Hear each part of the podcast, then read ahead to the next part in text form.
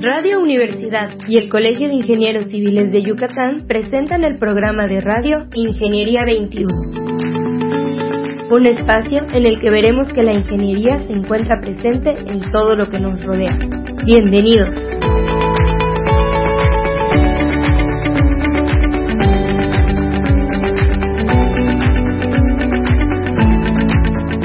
Buenos días, estimados escuchas. Bienvenidos al programa Ingeniería 21. El día de hoy tenemos el gusto que nos acompañe la, acompaña la doctora Yamelia Aguilar Duarte. Buenos días, doctora, ¿cómo se encuentra? Buenos días, pues muchas gracias por la invitación. No, al contrario, doctora. La doctora es bióloga y maestra en Ingeniería Ambiental por la Universidad Autónoma de Yucatán y es doctora en Geografía Ambiental de la Universidad Nacional Autónoma de México. Actualmente trabaja en el Instituto Nacional de Investigaciones Forestales, Agrícolas y Pecuarias, lo cual nos da mucho gusto porque no habíamos tenido ningún invitado de este instituto ni alguien que estuviera relacionado directamente con esto. Doctora, platícanos de su estudio, este mapa de riesgos de inundaciones en el municipio. ¿Nos podría platicar? Obviamente creo que empezó la idea con todo lo que nos pasó el año pasado, pero platíquenos de dónde surge todo esto. Sí, en realidad fue un estudio, bueno, un análisis eh, que se hizo a raíz de las inundaciones que ocurrieron en el norte del municipio. Sin embargo, junto con un estudiante de doctorado que hemos estado visitando algunas rejolladas, algunas aguadas desde el 2018-2019, pues ya teníamos como un antecedente de cómo cómo se observa, ¿no? Desde abuelo de pájaro, porque estábamos ah, volando con drones, y a raíz de la primera tormenta, Cristóbal, eh, en junio regresamos y observamos grandes cambios desde el punto de vista hidrogeológico. Entonces, desde ahí comenzó como el foco, ¿no?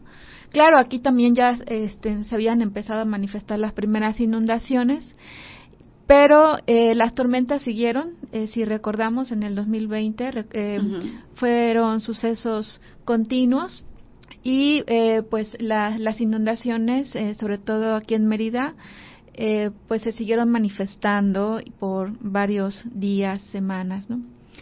Entonces, recibíamos algunos correos electrónicos. yo formo parte de la Asociación Mexicana de ah, Estudios sobre el CARS Ok, ok, sobre el eh, suelo, sobre el tipo de suelo que tenemos, ¿no? Eh, el CARS básicamente hace referencia a un territorio que se compone principalmente por rocas solubles. Okay. Hace más relación a la geología, pero recordemos que la geología aunque no la veamos, tiene una manifestación externa superficial a través de las formas del relieve. Lo que más conocemos en la península, lo más famosos, pues son los cenotes, ¿no? El cenote es el nombre local o el nombre regional, viene del maya tzonot, que hace referencia a una oquedad con agua.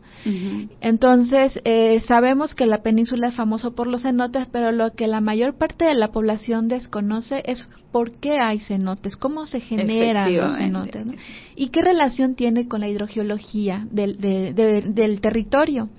Entonces, eh, el CARS o los sistemas cásticos, pues eh, se enfoca a, a esa geología, a esa geomorfología y a esa expresión de eh, las diferentes formas que hay en el relieve que se debe a la disolución de la roca.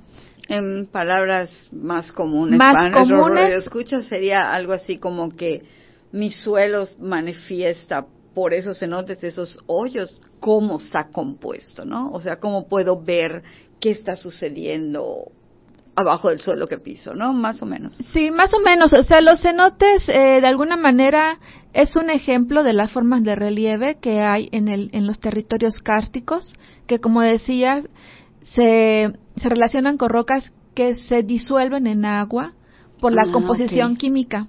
Igual algunas personas curiosas observan eh, conchas o caracoles, ¿no? Esos estén como bueno, son realmente son fósiles en la roca que se ven. que se ven exactamente como incrustados o como huellas. Y esto es justamente porque eh, nosotros como península hace millones de años realmente éramos parte de un de un gran arrecife coralino que luego con el tiempo fue emergiendo y fue esos, esos restos de animales marinos, conchas, caracoles, eh, estrellas de mar, eh, esponjas, corales, todos esos animales cuyo esqueleto lo tienen por fuera, es lo que es lo que forma eh, es el componente principal de nuestra roca. Son, son, nuestra roca es una roca biogénica que se forma por restos de animales marinos y resultan una, una sustancia similar a la de nuestros dientes. Recordemos que nuestros dientes, si no los cepillamos, se pican, ¿no? Sí, claro, se pican por, por los ácidos de la descomposición de, la, de, los alimentos. Pues pasa algo similar este, con las rocas. Con las rocas, ah, exactamente. Eh, pero sobre todo pasa con la acción del agua, el agua de la lluvia, porque el agua de la lluvia es ligeramente ácida. Y esa ligera acidez que contiene el agua de lluvia, al interactuar con la roca biogénica, va disolviendo la roca a través del tiempo. Es un proceso. Se la va gastando, como diríamos los yucatecos. ¿no? Se la va, gastando. Así es, exactamente. Claro que es ese proceso que técnicamente o científicamente se le llama karstificación, es la disolución de la roca, eh, se va realizando con el tiempo, o sea, a través de, de mucho, mucho tiempo. Es un proceso lento, muy lento. Pero es este el, el, el proceso eh, principal que genera los cenotes, las hondonadas, las rejolladas. Eso le pero que le interrumpa, pero al principio mencionó muy muy naturalmente para usted, porque es con lo que siempre trabaja, la rejollada. ¿A qué le llamamos una rejollada? La rejollada es también un nombre eh, regional, local, aquí en la península. Es una es una forma de relieve que va de la superficie hacia abajo. Es una depresión, es ah, una hondonada. Okay. También tienen, hay nombres mayas, sats, para algunas rejolladas. Ah, okay, okay. Este, pues son, son formas negativas hacia abajo. Ah, Exactamente. Y en general todas esas depresiones, esas formas de relieve que van de la superficie hacia abajo, son manifestaciones externas de un subsuelo que ya está disuelto.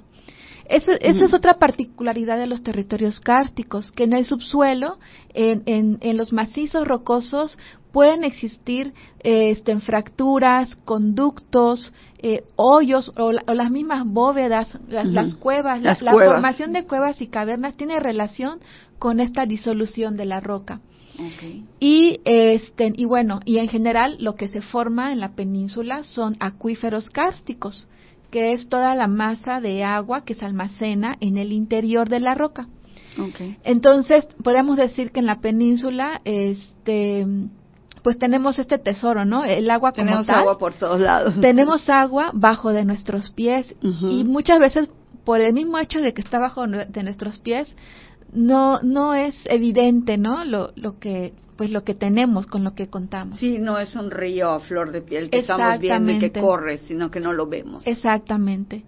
Y esa esa profundidad del agua subterránea también cambia o sea, es, es diferente, no es lo mismo la profundidad del agua subterránea a nivel de la costa, aquí en el municipio de Mérida o al sur de Yucatán, ¿no? Y eso de alguna manera implica problemas tanto de contaminación como de inundaciones, que es el tema de su estudio. ¿no? Exactamente, exactamente, así es. Porque en este, en este ejercicio, en este mapa, en este análisis que hicimos, eh, fue, o sea, la motivación fue de que algunas personas escribían a la Asociación Mexicana de Estudios sobre el CARS, a la MEC, para preguntar por qué se debía, ¿no? O qué estaba pasando. Eh, la, la, gente, eh, y sobre todo fraccionamientos grandes, eh, y que implica, pues ahora sí ya un daño a un patrimonio. Claro, compras una casa y de pronto te sucede que te quedas inundado tres días, cuatro días, cinco días, una semana. Exactamente. Entonces se preguntaban qué estaba pasando y por qué. Entonces, esa fue una de las principales motivaciones de generar este mapa, que realmente es un mapa sencillo, no es un modelo matemático, ni tiene muchas variables de estudio.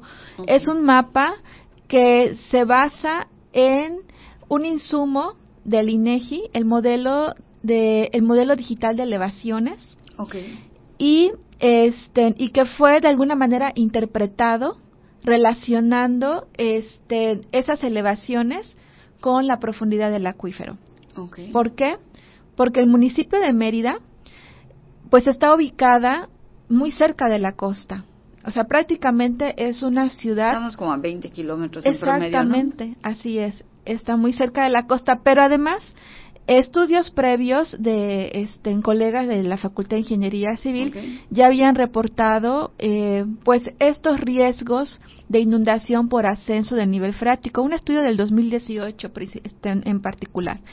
Y bueno, el argumento en parte era porque la ciudad de Mérida está en un promedio eh, 9 metros sobre el nivel del mar. Y bueno, también. Pero varía, ¿no? exactamente, varía. Este. Entonces, además de que un promedio de 9 metros, eh, pues tenemos un acuífero eh, pues libre y poco profundo. Entonces, eh, la pregunta era, ¿por qué en el norte se inundaba más? Y entonces, eh, pues tomamos ese modelo digital de elevaciones donde observamos que el municipio de Mérida pues tiene justamente esa variación en las elevaciones y va de mayor elevación a menor, de sur a norte. O sea, nosotros si nos paramos vemos generalmente, hasta es comentario, no, ustedes viven en una ciudad totalmente plana, ¿no es cierto? Ah, exactamente. Así es. O sea, no lo percibimos, nuestros ojos no son capaces de percibirlo, pero hay una elevación que es, O sea, es más alto el sur. Exacto. Que el norte. Así es, exactamente. Y es tal cual como lo dices, o sea, eh, y por eso es lo que nos hace muy famosos, este, bueno, el mito de que Yucatán es plano, ¿no? Sí, Porque la mayoría de la población vive en la ciudad de Mérida, que bueno, sí es una planicie, pero no es igual en todo el municipio. Hay un gradiente de mayor elevación a menor que va de sur a norte. Entonces, este insumo del INEGI, el modelo digital de elevación, es el que tomamos para hacer una clasificación de esas elevaciones, sobre todo considerando las zonas que ya estaban inundadas. Claro, claro. Eso ya es una evidencia de que son zonas, este, bueno, además de que estaba el insumo, como las zonas más bajas, pues obviamente eh, fue eh, la base para decir que las zonas de menos de cuatro son de muy alto, menos de cuatro metros sobre el nivel del mar, es de muy alto riesgo de inundación. Y de ahí partimos a intervalos de tres, de, de, de, tres metros, ¿no? Em, zonas de cuatro a siete metros sobre, el nivel del mar son zonas de alto riesgo. Eh, zonas que tienen de 7 a 10 metros sobre el nivel del mar de riesgo medio y zonas de más de 10 metros sobre el nivel del mar pues ya son de bajo riesgo. Exactamente. lo que estamos tratando, lo que ustedes descubrieron, bueno, además de que el INEGI ya tenía estos niveles, estamos hablando de que probablemente toda esta parte del norte, hablando fuera del periférico hacia Progreso, toda esta parte del norte tiene cuatro, bueno, no toda, pero partes, o sea, por partes tiene menos de cuatro metros. Exactamente. Y el hecho de que esté entre cuatro o más, o, más bajo, o, a partir de siete, de siete para abajo, siete, seis, ya tenemos un acuífero poco profundo. Claro, Poco, poco, poco profundo. Entonces, es una zona todavía más baja que en la parte media y la parte sur del municipio. Y además, este, tiene la influencia de la costa. ¿Por qué? Porque cuando vienen tormentas, huracanes, eh, sobre todo los huracanes que traen vientos muy fuertes por definición propia, pues entonces genera otro efecto que es la marea de tormenta. Que la, marea de tormenta, que es justamente el alza del nivel medio del mar por el efecto de esos vientos, ¿no? Entonces, eh, mientras más cercanos a la costa, pues también tenemos esa influencia de, de pues de todo lo que de todo el, efecto marino. exactamente.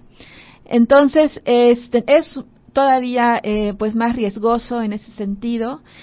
Y bueno de alguna manera la península de Yucatán pues por definición estamos rodeados de tres partes de agua pero también estamos en una zona donde año con año pues tenemos una temporada bien marcada de tormentas y huracanes ¿Cuál es la otra problemática aquí? Bueno, esos son amenazas, digamos, naturales. Sí, son cosas que están ahí y que no podemos mover. Exactamente. Lo que es importante, sobre todo, eh, plasmar en las investigaciones es esa relación que tenemos con la geología, con las formas de relieve, con la hidrogeología, porque por otra parte también los flujos de agua regionales sí se conocen. Sí, O sea, se, hay estudios donde muestran que los flujos subterráneos van también de las partes más altas a las partes más bajas, ¿no? Y con, un, con una dirección radial, ¿no? O sea, tarde o temprano todo lo que esté, que caiga dentro de tierra, ajá, en el sur, va, a llegar. va a llegar hacia la costa, obviamente transitando todo lo que hay en medio, ¿no? Sin embargo, a escala local, a escala ya muy puntual, esos eh, procesos regionales no siempre se, se, se, pueden este, eh, presentar a, escala local. ¿Por qué? Porque a escala local también pueden influir otras características, sobre todo de, del subsuelo, ¿no? Los, los estratos litológicos, la presencia de, de, fracturas, la presencia de conductos, es lo que puede provocar que los flujos locales sean muy diferentes. O que se puedan mover del, del a los lados. de la trayectoria que conocemos. Exactamente. Sin embargo, el año pasado, por eh, haber recibido tantas precipitaciones, este, y que bueno, fue parejo en la península, pues sí, eh, la recarga pues fue para toda la península y eso hizo que el acuífero se sature prácticamente, ¿no? ¿Y qué pasa? Bueno, que finalmente pues tiene que fluir, tiene que salir y este al estar saturado pues se llenó el vaso, ¿no? Exactamente, y emerge de la superficie. Entonces, es una condición que se debe de entender, eh, sobre todo en ciudades, porque la ciudad de Mérida es la ciudad más grande a nivel peninsular y que tiene que entenderse muy bien es, estas características geográficas, las los elementos, ¿no? Geología, relieves, eh, los suelos, eh, la hidrogeología, se tiene que entender, sobre todo al momento de planear este pues cualquier uso que se le quiera hacer en el territorio. Y esto lo menciono también porque en el artículo pues hicimos una eh, además de este mapa sencillo claro. que pues lo único que hicimos es, esa interpretación de las elevaciones para explicar por qué la zona norte se inundó más, pero también pusimos eh, la información de las localidades y de la población, ¿no? Y bueno, hasta ese momento todavía teníamos el conteo del INEGI 2010, pero ya hay uno más actual. Pero también hay algunos estudios muy puntuales eh, sobre, sobre cómo está creciendo la ciudad de Mérida, ¿no? Y que, bueno, no solamente la ciudad de Mérida, sino también la zona costera. Claro, claro. Y que de alguna manera eso también eh, tiene un factor importante sobre el ciclo hidrológico. O sea, ya no estamos hablando nada más de las condiciones naturales, sino que el factor antrópico del cambio de uso del suelo sin una adecuada planeación también modifica gravemente eh, pues la dinámica de todos los elementos. ¿Por qué, doctora? Porque rompemos zonas permeables, porque quitamos zonas permeables. Una por ejemplo, en el caso de las zonas costeras, sí. Eh, que además ya dijimos que somos una península y que estamos como año con año amenazados por tormentas y huracanes. Eso es, eso es algo que es una, condición de vida. Exactamente. Pero al quitar manglares, dunas costeras y selvas, sobre todo, eh, pues de la costa para adentro, estamos quitando las barreras naturales que mitigan el impacto de tormentas y huracanes. Entonces ahí hay una, ¿no? Y, no y no estamos hablando nada más de la costa de Progreso o de Chile, en realidad de la península como tal. Este, incluso hasta las de Quintana Roo. o sea, aquí la, en, la naturaleza no hay límites administrativos, porque los huracanes se pueden generar en el Caribe y nos puede o sea, entrar por Quintana Roo, ¿no? Además la duna, Ahora, la duna a mí me, me, me, impacta mucho porque no, no soy científica en esa área, ni mucho menos pero sí he observado mucho. La duna, pues obviamente va alrededor de toda la península, no tiene área administrativa, pero nuestras dunas todavía hay mucho respeto en Yucatán, no hablando del estado de Yucatán. Pero me ha llamado mucho la atención como en Cancún el agua estaba aquí, la corrieron y metieron hoteles y cuando el agua dice, espérame, ese no es mi lugar, regresa. Es verdad, ¿no? O sea, Así es. se brinca a donde ella sabía que podía estar. Exacto, sí, sí, sí. Entonces, eh, finalmente, eh, este- estos cambios de uso de suelo, eh, pues son los que también, este, de alguna manera se relacionan con estos impactos, ¿no? O sea, estamos hablando de barreras naturales que han sido eliminadas, del crecimiento de las ciudades, eh, con más, cada vez más infraestructura, cada vez más inmobiliarias, que está generando igual deforestación, pero también impermeabilización de, de, de los mismos suelos, ¿no? Sobre todo en Mérida, el municipio de Mérida y, y alrededores, en sí la zona metropolitana, pues los suelos que dominan en esta zona son también suelos muy delgados, los que conocemos científicamente como leptosoles. Pero, ¿delgados a qué se refiere? ¿Tenemos menos roca o, o tenemos...? menos cantidad de tierra fina. A- además, Ah, a- además de que son de poco espesor, tenemos suelos de 5, de 10 centímetros, de 20, máximo 25 De centímetros. De, ajá, pero además son suelos muy pedregosos. Es Ujú. eso el otro mito por el que igual está- somos famosos de que no hay suelo, ¿no? O sea, Sí, de que casi es pura roca. ¿no? Sí tenemos suelos, pero son suelos muy delgados, este, con poca tierra fina, muy pedregosos, y estos suelos son muy permeables y también se erosionan rápido, justamente porque tienen poca tierra fina. Entonces, este, mm, al ir creciendo una ciudad, si no se considera estos aspectos, eh, sobre todo de dejar áreas verdes, eh, zonas arboladas, pues lo que es- lo- lo- es- está de alguna manera impactando también en cuanto a, la- a los a los flujos naturales, ¿no? De lo que puede suceder en tanto en la superficie como en el subsuelo.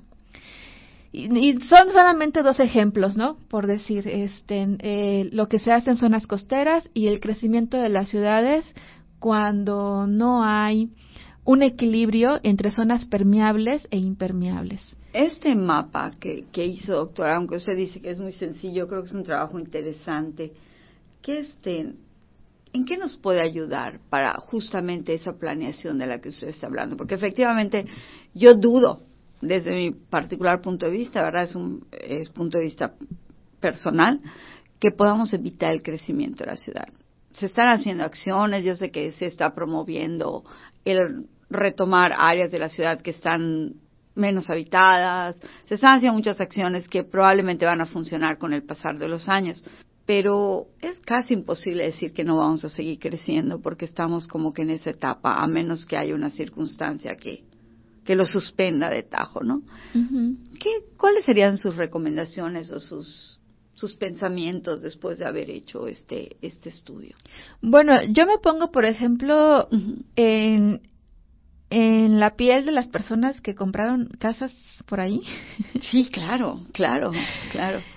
Entonces, eh, o sea, hablando de, de cosas que ya están, ¿no? Sí, sí, yo ya no los puedo mover, ya están allá. Exactamente. Y bueno, que de alguna manera, este, pues buscar estrategias o alternativas para prevenir inundaciones.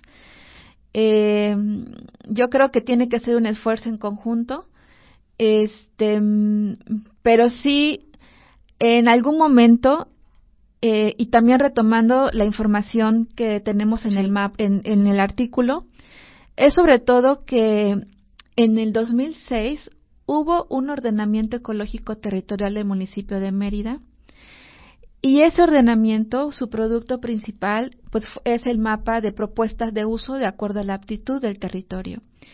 Y en aquel entonces, eh, los científicos, la gente que trabajó ese ordenamiento, sí planteó que la zona norte eh, tenía que proponerse áreas naturales protegidas. O sea, te- estaban proponiendo nuevas áreas naturales protegidas.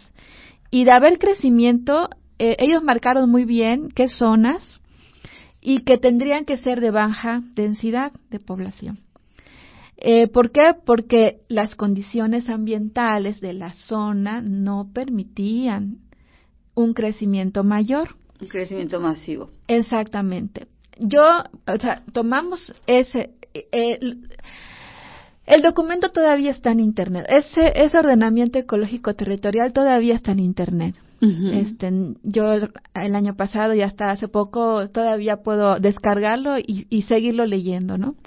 Lo triste es que eh, hace poco me enteré que ese, esa propuesta, ese ordenamiento realmente no fue aprobado. Y entonces es ahí cuando uno se cuestiona este, de qué sirve hacer este tipo de instrumentos de política pública ambiental si finalmente no se no se aprueban, ¿no? Claro. Eh, yo puedo entender que pueden haber intereses, pero bueno, en aquel entonces de los 2000 pues no para había pasado atrás, nada.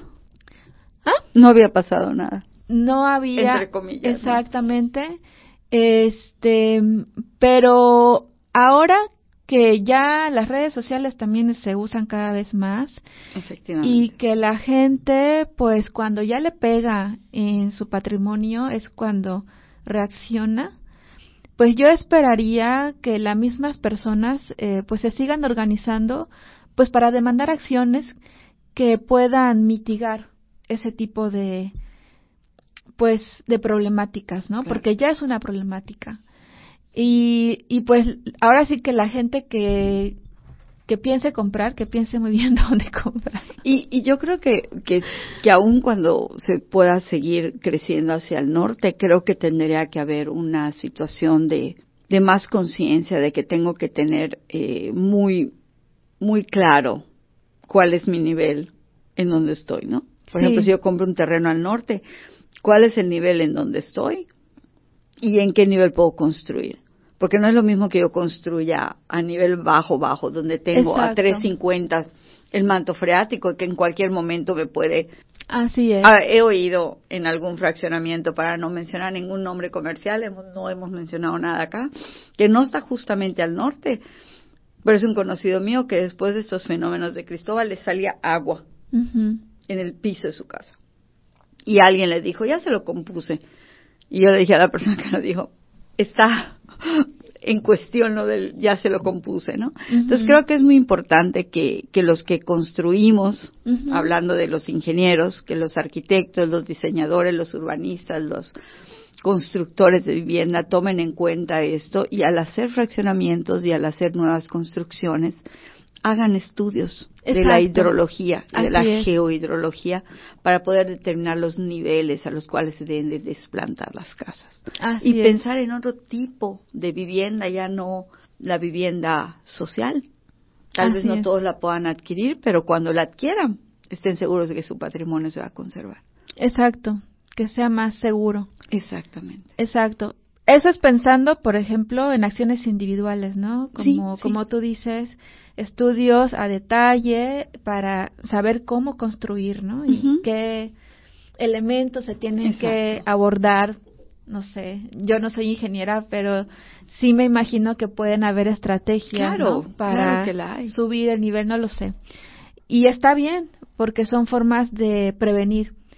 Sin embargo, eh, es importante también pensar que conforme la ciudad siga creciendo y también la población siga creciendo, va a haber una mayor demanda, sobre todo de agua, ¿no? Y entonces es otro punto ya pensando en lo colectivo, Claro. porque este ahora en el municipio de Mérida solo tenemos una reserva eh, en el sur, ¿no? Eh, es una reserva pensada para los pozos. Pero si las ciudades siguen creciendo, eh, también hay que pensar en eso. Es en sí la ubicación de la casa, obviamente, para evitar inundaciones, Pero en la reserva. pero también este necesitamos pues agua de buena calidad y necesitamos este pensar en esas reservas hidrológicas que sepamos que garanticen no este una, una un buen abastecimiento Pues estamos frente a un gran reto, doctora. Así es. Muchísimas gracias. exactamente Doctora Yameli, muchas gracias por haber estado con nosotros. Probablemente le invitemos pronto para poder continuar con la plática. claro que sí Muchas gracias, estimado. Escucha, doctora Yameli, este, como parte de la Asociación de Estudios del CARS y con una gran trayectoria en estas en estos temas estuvo con nosotros. Nos despedimos de ustedes y esperamos escucharnos el próximo miércoles. Muy buenos. Ingeniería 21 es producido por Radio Universidad y el Colegio de Ingenieros Civiles de Yucatán. Teléfono 925-8723. Correo gerencia arroba cicyucatán.mx. Facebook Colegio de Ingenieros Civiles de Yucatán, AC, sitio oficial.